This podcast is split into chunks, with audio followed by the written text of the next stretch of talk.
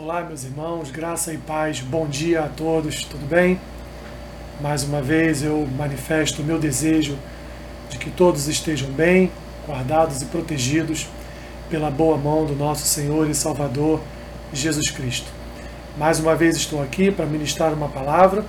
Já estamos com a nossa data de retorno marcada para o dia 5 de julho, nos cultos de 8 da manhã e 18 horas, onde estaremos também além de louvar, adorar, ouvir a palavra do Senhor, estaremos ainda participando da Santa Ceia, estaremos nos assentando, estaremos nos assentando à mesa com o Senhor para então comermos do pão e tomarmos do cálice, todos unidos, todos como igreja do Senhor. Tomaremos no decorrer das próximas duas semanas algumas providências para a segurança e saúde de todos os membros do Seju. Mas enquanto este dia não chega, enquanto não estamos ainda no nosso culto presencial, eu estou aqui então de volta no nosso canal do YouTube para ministrar uma palavra sobre a sua vida. E a palavra que eu quero ministrar tem um pouco a ver com o nosso retorno, está registrada lá no livro de Neemias, o capítulo é o capítulo 1.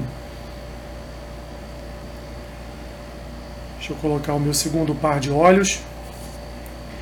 Neemias capítulo 1 diz assim: o texto bíblico.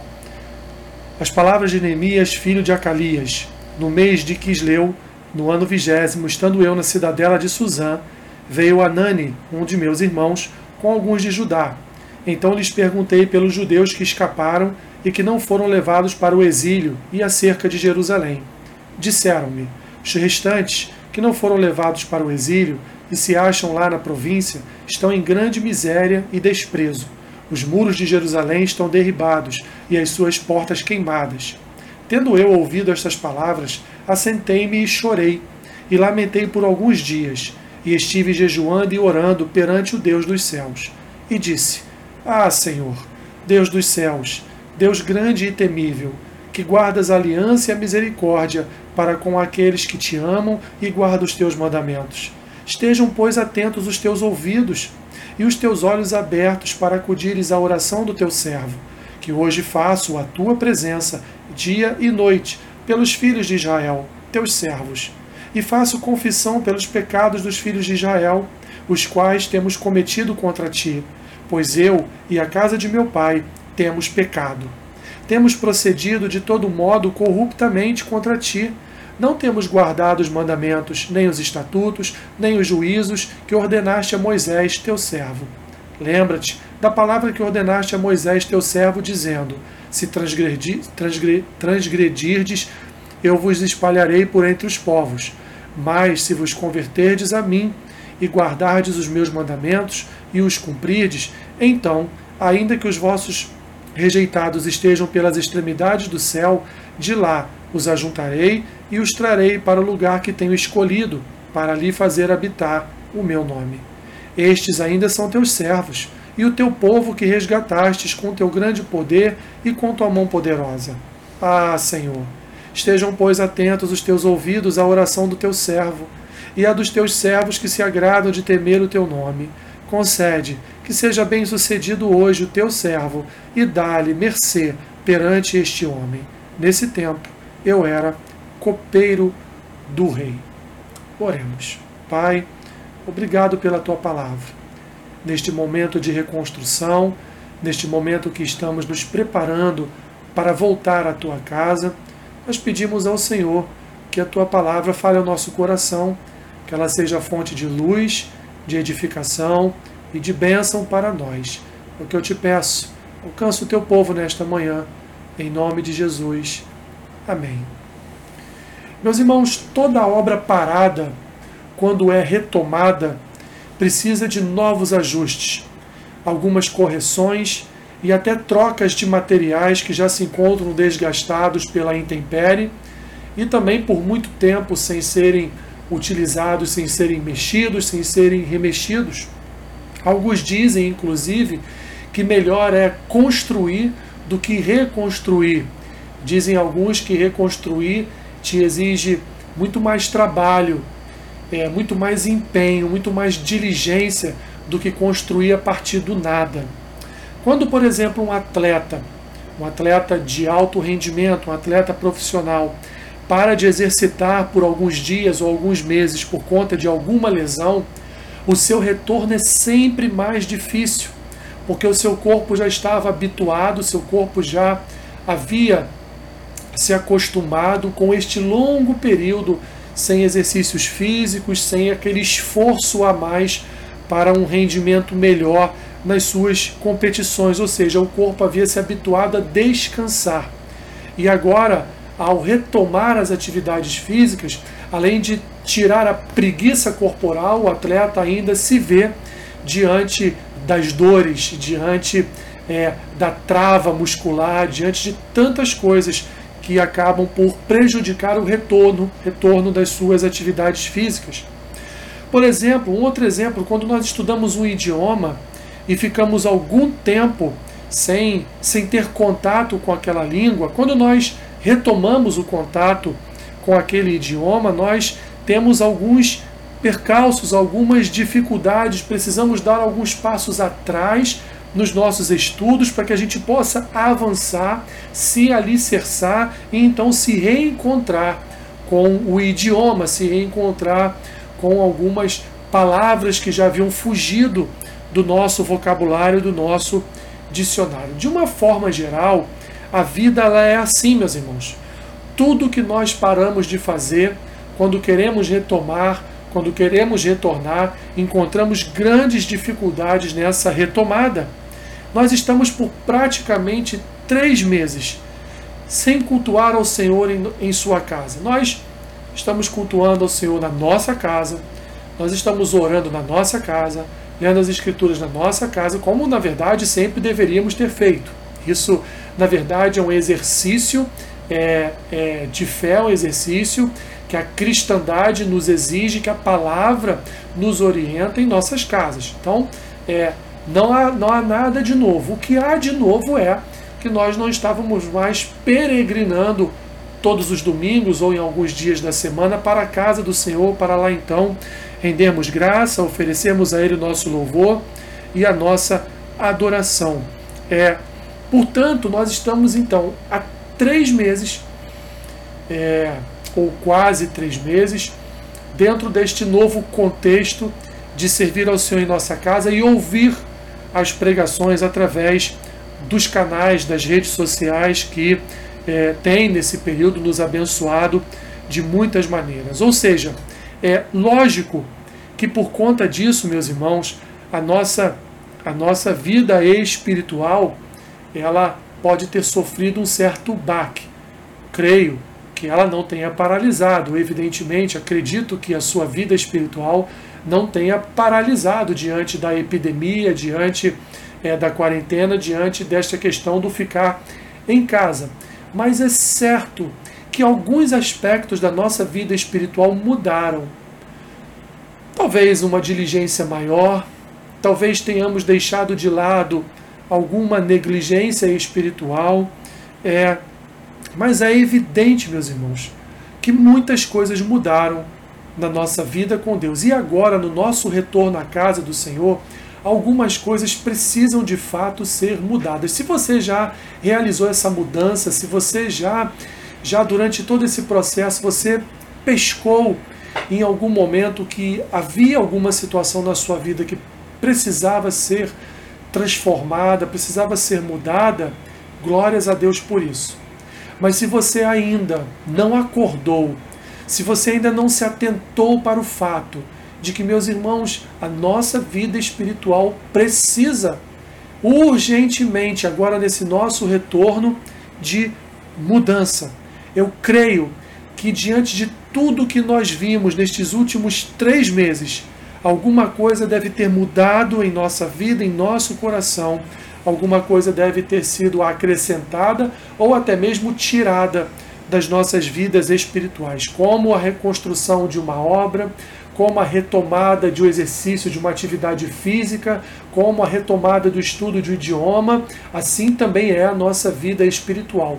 Não estou dizendo que nós estamos retomando a nossa vida espiritual porque ela é constante, ela não parou, mas nós estamos retomando as atividades é, enquanto corpo, enquanto igreja. E nós precisamos então, meus irmãos, estar atentos a algumas situações que nós precisaremos dar conta e mudar. Experimentamos um vislumbre, um pequeno vislumbre do que seria o cativeiro, ainda que não estivéssemos ou estejamos num cativeiro, mas experimentamos o que é ficar trancafiado, o que é ficar é, quarentenado, o que é ficar isolado dentro de uma casa. Para mim, por exemplo, que tive a Covid, que é, é, adquiri a, o vírus, é, eu realmente vi o que é estar isolado, o que é permanecer durante um período de tempo sozinho, trancado dentro de um quarto. Uma experiência, meus irmãos, que neste século e até no século passado nunca foi experimentada pela igreja. É, excluindo-se, evidentemente, alguns países que perseguem o cristianismo, mas aqui no lado ocidental do mundo nós temos uma liberdade religiosa. É, a nossa a nossa religiosidade é pautada dentro de uma liberdade de culto, uma liberdade de expressão religiosa. Portanto, nós nunca, nos últimos dois séculos, nós nunca passamos por uma situação como essa, de das portas da igreja estarem fechadas e nós não podemos participar do culto público, estarmos impedidos de ir à igreja. Quando nós olhamos agora para esse texto, para esta, este contexto aqui do início do livro de Neemias, nós vamos ver que após 70 anos de cativeiro, de cativeiro, o povo agora, já lá em Esdras, o povo está retornando para Jerusalém em Esdras para a reconstrução do templo e agora em Neemias para a reconstrução dos muros. Ou seja, haveria na verdade uma reconstrução de toda a cidade que havia sido profetizada por Jeremias, havia sido profetizada por Isaías, de que um rei, o rei, no caso lá em Esdras, o rei Ciro, ele baixou um decreto, editou um decreto autorizando para quem quisesse, para os judeus que quisessem, retornarem a Jerusalém para a reconstrução do templo e para a reativação da sua, da sua religiosidade, das suas funções religiosas. No primeiro momento, Zorobabel e Esdras retornaram com milhares do povo, com milhares de famílias do povo para Jerusalém para a reconstrução do templo, conseguiram uma reconstrução, reconstruir algo no templo que eles retomaram então as atividades cultuais, religiosas no templo. Mas agora um segundo problema, agora, na verdade, um segundo um segundo, uma segunda leva de pessoas que vai até Jerusalém para ajudar os irmãos na reconstrução dos muros, porque Neemias, o copeiro do rei Ataxerxes, ele recebe uma mensagem, ele primeiro pergunta àqueles que estiverem em Jerusalém como é que estão as coisas por lá. E provavelmente algumas boas notícias foram dadas a Neemias quanto ao retorno do culto ao templo, quanto à pregação da palavra, quanto à ânsia e a vontade que o povo estava de novamente ter contato com a verdade das Escrituras, mas agora ele tem uma notícia que não cai bem, que é exatamente a notícia de que aqueles que haviam sido largados em Jerusalém, quando é, Jerusalém foi tomada e alguns do povo foram trazidos para o cativeiro babilônico, esses estavam passando fome, esses estavam experimentando a miséria, e além de tudo isso, não conseguiram reconstruir os muros não conseguiram restabelecer a proteção da cidade de Jerusalém. E o que Neemias faz? Neemias se desespera, Neemias é, entra em depressão, Neemias ele sofre por um processo de ansiedade, ele cai doente. Não, Neemias, ele, meus irmãos, ele simplesmente ora.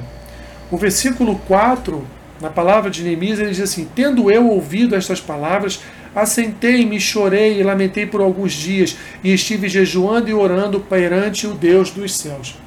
Meus irmãos, me soa muito estranho que nesses três meses, nesse período de três meses em que nós estivemos longe da casa do Senhor, um cristão, um fiel, não tenha sentido, sentido uma dor no seu coração por estar longe da casa de Deus. Olha a dor que Neemias está sentindo pela notícia que ele recebeu de Anani, seu irmão, é, em relação àqueles que estavam sofrendo e, inclusive, a não reconstrução dos muros.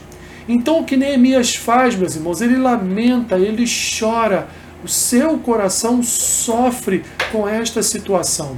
E agora, só há uma coisa que ele pode fazer neste primeiro momento: é recorrer a Deus, é orar ao Senhor, é levar a sua petição a Deus para que o rei Ataxerxes lhe fosse propício, lhe fosse favorável e ele mesmo pudesse então retornar a Jerusalém para reconstruir os muros e ajudar essa parcela do povo que estava passando por dificuldades tremendas naquele lugar. Portanto, o que resta a ele fazer, meus irmãos, neste momento é chorar. Há situações nessa vida que nos levam a reconhecer, meus irmãos, a nossa total dependência de Deus. Nesses meses que passamos longe da casa do Senhor, Deus nos mostrou isso. Deus nos mostrou que nós dependemos exclusivamente dele que a soberania de Deus, meus irmãos, ela não é serva da nossa vontade. Quantas vezes quisemos voltar a cultuar publicamente o Senhor na sua casa, mas fomos impedidos, não podemos fazer. Porque Deus, meus irmãos, ele reina sobre todas as coisas. Ele reina sobre as coisas boas, mas reina também sobre as coisas ruins. E agora nos foi dada a oportunidade, meus irmãos, de voltarmos a cultuar ao Senhor.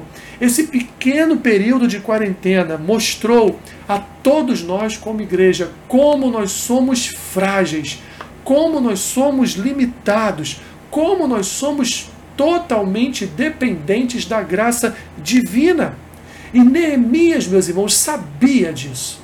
Neemias sabia que o povo, na reconstrução do templo, do muro, na reconstrução de toda a cidade, precisava de uma ação divina. O povo era carente de uma atuação de Deus. Então ele agora, meus irmãos, entendendo este processo de reconstrução, que não seria fácil retomar as atividades em Jerusalém, que não seria fácil retomar a reconstruir os muros, reconstruir, terminar a reconstrução do templo, levar o povo a exercer novamente o culto, levar o povo a entender através da palavra como cultuar presencialmente Deus novamente no seu templo, na sua casa. Então Neemias só tem uma alternativa. E essa alternativa é buscar o favor de Deus. Nesse momento, meus irmãos, em que nós em que nós temos em nossas mãos a oportunidade, a incumbência de voltar a cultuar Deus na sua casa, nós temos uma missão. E a missão é reconstruir os alicerces da nossa fé. Muitas pessoas passaram por momentos de tribulação, de desesperança, de falta de confiança, não crendo, meus irmãos, que Deus é fiel e Ele guarda o seu povo. Principalmente para estas pessoas que são como aquelas que foram deixadas em Jerusalém passando fome, na miséria. Essas pessoas, meus irmãos, mais do que muitos outros, precisam, precisam reconstruir os muros da sua vida espiritual, para que não venham mais a duvidar do Senhor, para que não venham mais a duvidar da força do seu poder, para que não venham mais duvidar do que Deus pode fazer em nosso meio. A experiência que passamos, meus irmãos, foi uma experiência altamente espiritual e continuamos a passar por ela. Nós estamos numa batalha espiritual. Nós estamos em guerra, meus irmãos. Uma guerra está acontecendo no mundo espiritual como se o príncipe da Pérsia estivesse impedindo a chegada do anjo com as bênçãos de Deus para nós, como foi lá com Daniel. Nós passamos, meus irmãos, por, por momentos preocupantes. Havia uma sensação de que nós não retornaríamos aos cultos na igreja tão cedo. Quantas vezes, meus irmãos, quantas vezes ministrando a palavra através deste vídeo, através deste nosso canal no YouTube, eu pensei cá com os meus botões, Senhor, vai demorar muito. Quanto tempo nós estaremos, Senhor? Quanto tempo nós estamos? Há quanto tempo estamos do retorno à tua casa? Nesse período, meus irmãos, igrejas fecharam porque não tiveram como se sustentar Pastores passaram por muitas dificuldades junto com as suas famílias, porque eram pastores com tempo integral na igreja, que recebiam salário da igreja. E hoje tiveram que retomar suas atividades seculares, buscando emprego, buscando um trabalho para sustentar a sua casa, para ter uma renda de sustento às suas casas.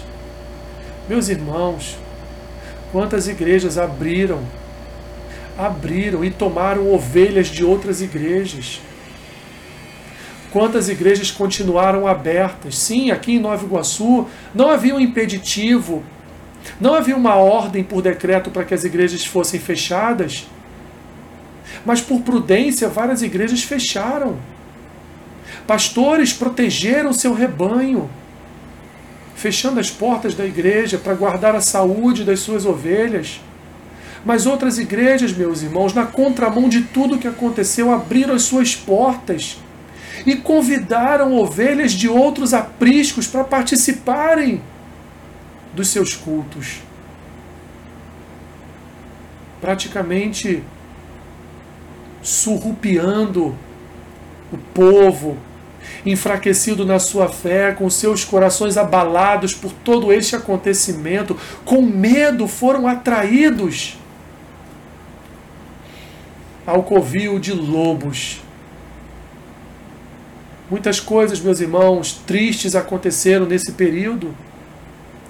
Os nossos muros foram derribados. Deus expôs toda a nossa fragilidade como seu povo. Se você não se sentiu assim, meu irmão e minha irmã, nu diante de Deus nesse período, havia algo de errado com a sua vida espiritual. Mas agora, Agora temos a oportunidade de voltar. Deus está permitindo aos poucos o nosso retorno aos cultos, sob agora decreto de homens, sob decreto dos Ciros, sob o decreto dos Darios, sob os decretos dos Ataxestes da hora. Deus está permitindo o nosso retorno nós teremos a oportunidade, meus irmãos, de continuar a reconstrução da nossa vida espiritual, mas agora também cultuando ao Senhor na sua casa, na sua igreja, na comunhão dos santos, revendo os nossos irmãos, não podendo ainda abraçar, apertar a mão, estar muito próximo, mas estaremos na companhia dos nossos irmãos como corpo, nos assentando à mesa e ali participando da ceia com o Senhor. Mas nós precisamos, meus irmãos, Precisamos nos atentar para esta oração de Neemias e começar a trabalhar de forma diferente nas nossas vidas espirituais. Neemias, meus irmãos, vai nos apresentar três circunstâncias dentro da sua oração. A primeira, ele vai reconhecer que Deus é fiel, versículo 5. A segunda, ele vai confessar a sua verdadeira condição diante de Deus, não só a sua, mas a de todo o povo ele vai confessar os seus pecados. E na terceira circunstância, ele vai ele vai dizer a Deus, falar com Deus, que ele perseguirá a obediência à sua palavra. Ele reconhece, meus irmãos, que Deus é fiel no versículo 5. Neemias, meus irmãos, transmite a nós que nós nunca podemos duvidar da fidelidade de Deus. Ele diz: E disse: Ah, Senhor, Deus dos céus, Deus grande e temível, que guardas a aliança e a misericórdia para com aqueles que te amam e guarda os teus mandamentos. Deus, meus irmãos, guarda a aliança dele e age com misericórdia para com o seu povo. Como podemos duvidar da sua fidelidade, meus irmãos? E muitos nesse período duvidaram da fidelidade do Senhor. Deus, meus irmãos, ele é misericordioso, Deus é amoroso e ele age segundo a sua piedade, segundo o seu amor para aqueles que guardam os seus mandamentos. Deus, ele ele suporta, ele carrega o fardo do seu povo, como vai dizer o salmista no Salmo 68. Deus, meus irmãos, é um Deus que cumpre a sua promessa, cumpre a sua aliança. E ele prometeu guardar a vida do seu povo, ele prometeu guardar o seu povo. Ele cumprirá, meus irmãos, a aliança da cruz. aquela aliança que foi feita através do sangue de Cristo, ele cumpre sobre as nossas vidas porque há em nós a marca, o selo do Cordeiro de Deus. Ele olha para nós e vê o sangue de Jesus aspergido sobre as nossas vidas. Ele olha para nós e vê a santidade de Cristo em nós. Ele vê a pureza da obra da cruz em nós. Como podemos duvidar do Senhor? Como podemos, num só momento, meus irmãos, num só momento, pensar que Deus estaria nos abandonando? Neemias também confessa, meus irmãos, confessa os pecados dele e também do povo. Neemias não se exclui da relação dos pecadores diante do Senhor. O povo ainda estava sofrendo porque ainda pecava. E o pecado, meus irmãos, é o grande responsável pelo afastamento de Deus. O pecado foi o grande responsável pelo cativeiro. O pecado, certamente, meus irmãos, é também o responsável por esse vírus, por essa quarentena, por toda essa confusão mundial. Há um juízo divino sobre as nações. Meus irmãos, nós estamos diante de um vírus. Deus enviou um vírus para o juízo das nações, mas também, meus irmãos, para o juízo do seu povo. Pois nesse momento é que vimos, nesse momento é que vislumbramos, nesse momento é que vimos aqui, diante dos nossos olhos, quem era povo de Deus e quem não era. Nesse momento, meus irmãos, nesse momento é que nós exercitamos a nossa fé diante de tudo que está acontecendo à nossa volta. Jesus, meus irmãos, morreu pelos nossos pecados. E por ter morrido pelos nossos pecados, ele trouxe sobre nós o perdão do Pai sobre os nossos pecados e ainda nos reaproximou em intimidade com Deus. Nós somos o povo da intimidade de Deus. Nós somos o povo escolhido por Deus para ter em comunhão com Ele e seu Espírito. Jesus morreu naquela cruz por mim e por você. Ele derramou o sangue dele em mim e em você. Ele curou as minhas e as suas feridas. Ele se fez maldito por mim e por você. Portanto, meus irmãos, Tiago vai dizer que aquele que pensa Aliás, João vai dizer na sua primeira epístola que aquele que pensa não ter pecado, ele já está pecando. Precisamos, nesse momento, ao retomarmos, meus irmãos, a nossa vida espiritual, a normalidade da nossa vida espiritual, precisamos reconhecer que Deus nos deixou nus, que Deus derribou os nossos muros, Deus fez máscaras caírem, Deus mostrou para nós quem nós éramos diante dele. Quando o medo e o temor tomaram conta do nosso coração, Deus disse para nós: Viu? Você não confiava plenamente em mim. Você não estava alicerçado espiritualmente na rocha. Por isso o temor e o medo, por isso a preocupação, por isso tudo isso está acontecendo. Por último, meus irmãos, agora mais do que nunca precisamos da palavra do Senhor. Mais do que nunca precisamos, meus irmãos, abraçar fortemente o Evangelho da cruz. Mais do que nunca agora, meus irmãos, nós precisamos desta palavra em nosso coração. Porque há promessas na palavra, meus irmãos, de que a obediência gera o cuidado de Deus.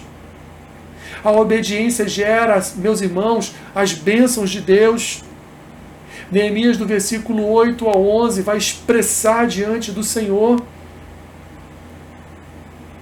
que o povo deveria agora obedecer, atentar, olhar para a palavra do Senhor, pois a palavra é a única fonte de transformação, é através dela que o Espírito ilumina os olhos do nosso coração. É através da palavra, meus irmãos, que o medo e o temor somem, porque a palavra mostra-nos um Deus fiel, um Deus confiável, um Deus que guarda o seu povo e a geração do seu povo. Porque é na sua palavra que está o alicerce da nossa fé. É na Sua palavra que está o pilar da nossa esperança. É na Sua palavra, meus irmãos, que nós firmamos os nossos passos. E nós precisamos agora, mais do que nunca, meus irmãos, a hora é agora. Precisamos firmar os nossos passos na palavra do Senhor. A palavra ela foi encarnada na vida de Cristo. Ele era o Verbo e nos trouxe a revelação do reino do Pai através da Sua palavra. Nós conhecemos a palavra do Senhor, mas precisamos viver a palavra do Senhor. Essa belíssima oração de Neemias, meus irmãos, nos remete à oração sacerdotal de Jesus lá em João capítulo 17 quando Jesus toma para si todo o poder e autoridade emanados de Deus e ora pelos seus discípulos, ora pela sua igreja, rogando a Deus, meus irmãos, buscando em Deus as bênçãos do Senhor para o seu povo, para a caminhada do seu povo. Nós temos um sumo sacerdote que ora por nós diante de Deus nós temos a proteção não só da obra de cruz, não só da ressurreição do corpo de Cristo, do Senhor Jesus, mas nós temos também a proteção divina de uma oração sacerdotal feita pelas nossas vidas diante de Deus todos os dias. Jesus guarda a sua igreja, Jesus protege a sua igreja, Jesus não fala mal da sua igreja nunca. Jesus é aquele que sempre fala coisas boas da sua igreja ao Pai porque quem habita na igreja dele é o Espírito dele. Estamos voltando. Glórias a Deus por isso. Aleluia! E temos agora a oportunidade de rever conceitos, de rever a nossa vida espiritual. E a palavra de Deus, meus irmãos, ela é fonte, ela indica o que precisamos fazer para mudar, para mudar a nossa caminhada, transformando os nossos passos em passos de fé verdadeiramente, para que no próximo temporal, na próxima tempestade, nós não desconfiemos tanto assim da providência divina sobre o seu povo. Que Deus te abençoe, meu irmão e minha irmã.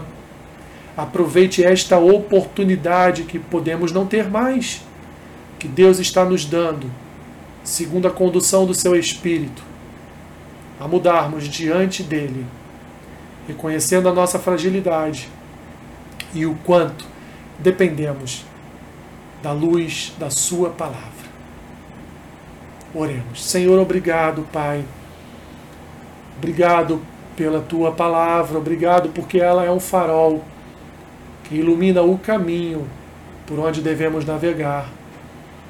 Ela é um farol que indica a direção que devemos percorrer na estrada da vida. Senhor, que o teu Espírito nos auxilie e nos, nos leve a toda mudança que é necessária em nossas vidas nossas vidas espirituais. Abençoe o teu povo, Senhor. Abençoe o teu povo. No dia 5 de julho estaremos de volta na tua casa, se assim o Senhor permitir. E pedimos a ti a bênção, a tua bênção, em tudo que faremos no decorrer destas próximas duas semanas. Limpeza da igreja, sanitização de todo o ambiente, compra de alguns materiais necessários para segurança, conforto e saúde dos irmãos. Abençoe as igrejas que estão reabrindo as suas portas neste final de semana. Senhor, que haja prudência, que haja cuidado, que os pastores sejam de fato, Senhor, protetores do seu povo. É a oração que fazemos, Senhor, em nome de Jesus. Amém.